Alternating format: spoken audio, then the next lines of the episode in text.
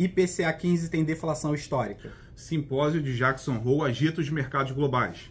Candidatos à presidência são entrevistados em rede nacional.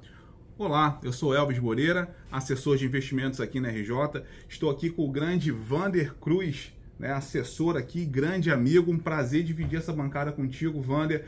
Além de um, de um baita profissional no mercado financeiro, é um grande amigo. Fala um pouco pra gente, Vander, sobre, sobre toda essa temática né, do IPCA 15, né? E o quanto que essa, esses dados históricos né, que saíram ao longo da semana impactaram o mercado. Ah, claro, Elvis. Primeiro de tudo, obrigado. É um enorme prazer é, e satisfação estar dividindo a bancada aqui com você, também um baita profissional do mercado. É, e vamos trazer informação e conteúdo para os nossos ouvintes que é, é, é, é de, é de, muito, de muita valia. Né? IPCA 15 tem deflação histórica e é, é, apresenta o número de 0,73, um número negativo de 0,73. É, nunca fora visto um, número desde que esse índice for, foi criado em 1991 tão expressivo, uma deflação tão expressiva e o mercado, na verdade, ele até estava precificando 0,81 negativo. É, é, claro que 0,73 é de muita é, expressão, é um, um, um número desse, é, contudo, a gente vê que foi é, mais uma vez aí é, devido à redução do ICMS, dos combustíveis, da energia, é, fazendo com que esse índice ele desacelerasse ali mais de 9,6 é, nos últimos 12 meses. Ou seja, voltamos ali a ter um IPCA acumulado nos últimos 12 meses inferior a dois dígitos. Isso é importante. É, contudo, não há o que se comemorar. O próprio presidente do Banco Central Roberto Campos Neto, em entrevista é, na última terça-feira em Santiago, no Chile, um evento de investimentos, ele disse que provavelmente viveremos aí agosto e setembro é, novamente uma deflação. É, todavia, é, estamos muito aquém de entregar a meta.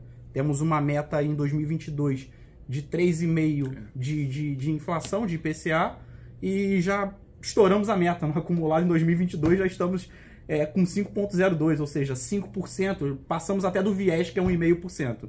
Então, seguimos aí, caminhando na, em relação à inflação, mas não há o que se comemorar. Não, sem dúvida, né? É, é um desafio muito grande, né, para o Banco Central, né, para o Roberto Campos Neto, toda essa situação em cima da inflação e também um desafio, né, um dos desafios, né, dos candidatos, né, as eleições, né, para o ano, as eleições desse ano, né, mas que assumirão ali basicamente em 2023, né. Esse é um dos desafios, né. E ao longo dessa semana é, foram entrevistados aí é, os candidatos, né, em rede nacional pelo Jornal Nacional ali e era de grande expectativa do mercado é, aonde que eles se basicamente se balizariam, né, a, a âncora fiscal ali dos seus programas de governo, né. Basicamente ali o mercado ele estava bem voltado para isso mas os candidatos ali basicamente não trouxeram grandes insumos nessa, nessa direção, né? E aí, muito em função disso, acabou não tendo ali um impacto é, tão grande, significativo ali no Ibovespa e nem na cotação do dólar. E é, tivemos um outro evento, né, um outro grande evento durante a semana, né, que foi o simpósio de Jackson Hole, né, evento anual organizado basicamente ali pelo Fed, né, que é o Banco Central Americano, e foi o grande centralizador ali das atenções dos investidores ali basicamente nos últimos pregões, né. É, o aumento da taxa básica de juro americana, né, basicamente ela impacta não só o mercado americano, mas os mercados globais como um todo, né? E o tão aguardado é, discurso é, do Jerome Powell, né, que é o presidente do Fed, aconteceu na manhã dessa sexta-feira, 26, né?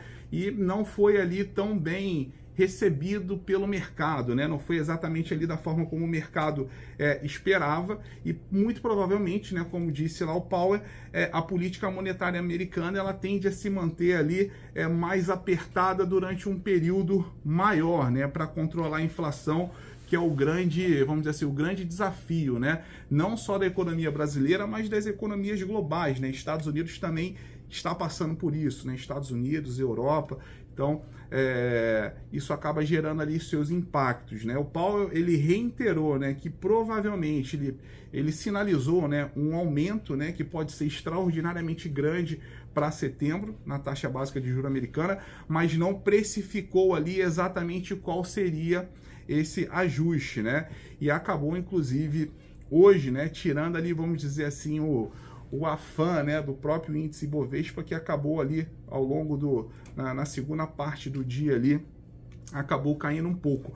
Vander, fala pra gente como fechar os índices né, de mercado é, para os índices de mercado durante os índices de mercado durante a semana, né? Ibovespa, Dow Jones, Nasdaq, como é que ficou isso aí ao longo da semana? Não, perfeito, Elvis. É, acho que é importante também trazer aqui uma consideração que é, a economia mundial toda vive aí um momento é, talvez crítico no que tange a inflação. Sim. E o problema não é nem subjuros nos Estados Unidos. O problema lá é para conter a inflação é a economia é não crescer. É, a maior economia do mundo não crescer, não crescer. É, é, é, algo preocupante. Então o mercado ele precifica isso não com bons olhos. Exatamente. É, contudo, a gente vê aqui um rally esse mês no, no Ibovespa.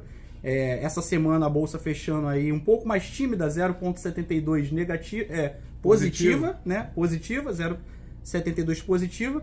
É, contudo, a gente viu uma boa onda aí para a parte positiva do Ibovespa em agosto. É, fechamos ali acima dos 112 mil pontos. É, contudo, é, nós não refletimos o que houve no, nas bolsas americanas. Sim. Né? É, todo mundo, é, quando olha a bolsa brasileira, vê muito o espelho da bolsa americana é, contudo, ficamos é, é, em performance melhor. Bem descorrelacionados, né? É verdade, é verdade. Dow Jones fecha aí menos 3,03. É, Nasdaq acaba é, performando um pouco pior, é, 3,94 negativo. E devido a essa alta de Bovespa, né, a gente teve aí uma queda no dólar, né? É, devido à entrada de capital estrangeiro. Então o dólar fecha negativo na semana em 2,21%. Ótimo, Vander. É, esse foi o fechamento de mercado, né? É, espero que essas informações sejam úteis, né, para vocês. Eu tenho certeza que serão. É, deixa aí o seu, a sua curtida, deixa no comentário, compartilhe em suas redes também, nos grupos, tá? É, bom fim de semana para todos vocês. Foi um prazer estar aqui. Semana que vem estaremos de volta. Forte abraço para todos vocês. Um abraço a todos. Um abraço. Tchau, tchau.